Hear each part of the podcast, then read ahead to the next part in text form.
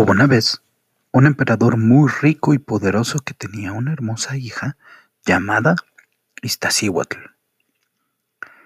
La princesa estaba enamorada de Popocatépetl, un joven guerrero, inteligente y valeroso. El emperador veía con agrado el matrimonio de su hija con el joven guerrero. Aquella era una época de grandes batallas entre los diferentes pueblos que luchaban por controlar el Valle de México. Y cuando Iztaccíhuatl y Popocatépetl iban a celebrar su boda, los ejércitos enemigos declararon la guerra al imperio. Así que como buen guerrero, Popocatépetl tuvo que cumplir con su misión. El emperador reunió a sus guerreros y le confió la misión de dirigirlos en los combates.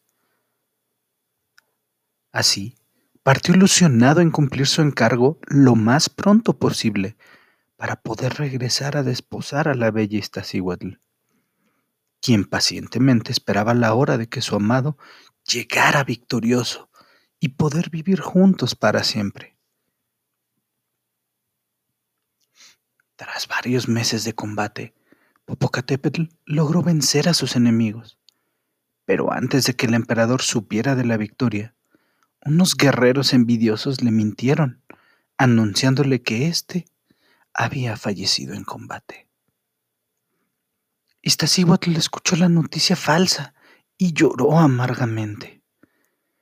La princesa dejó de comer y cayó en un sueño profundo sin que nadie lograra despertarla. Cuando Popocatépetl regresó victorioso, supo lo que le había sucedido a su amada.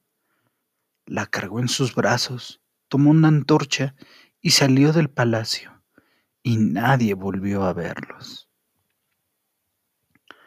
Después de varios días, todas las personas del Valle de México se asombraron al ver dos montañas muy altas que habían surgido de la tierra. Se trataba de dos volcanes. Cuando el emperador los vio, dijo a su pueblo, Iztaccíhuatl y Popocatépetl murieron de tristeza porque no podían vivir el uno sin el otro. El amor los ha transformado en volcanes y su corazón fiel arderá como una flama para siempre.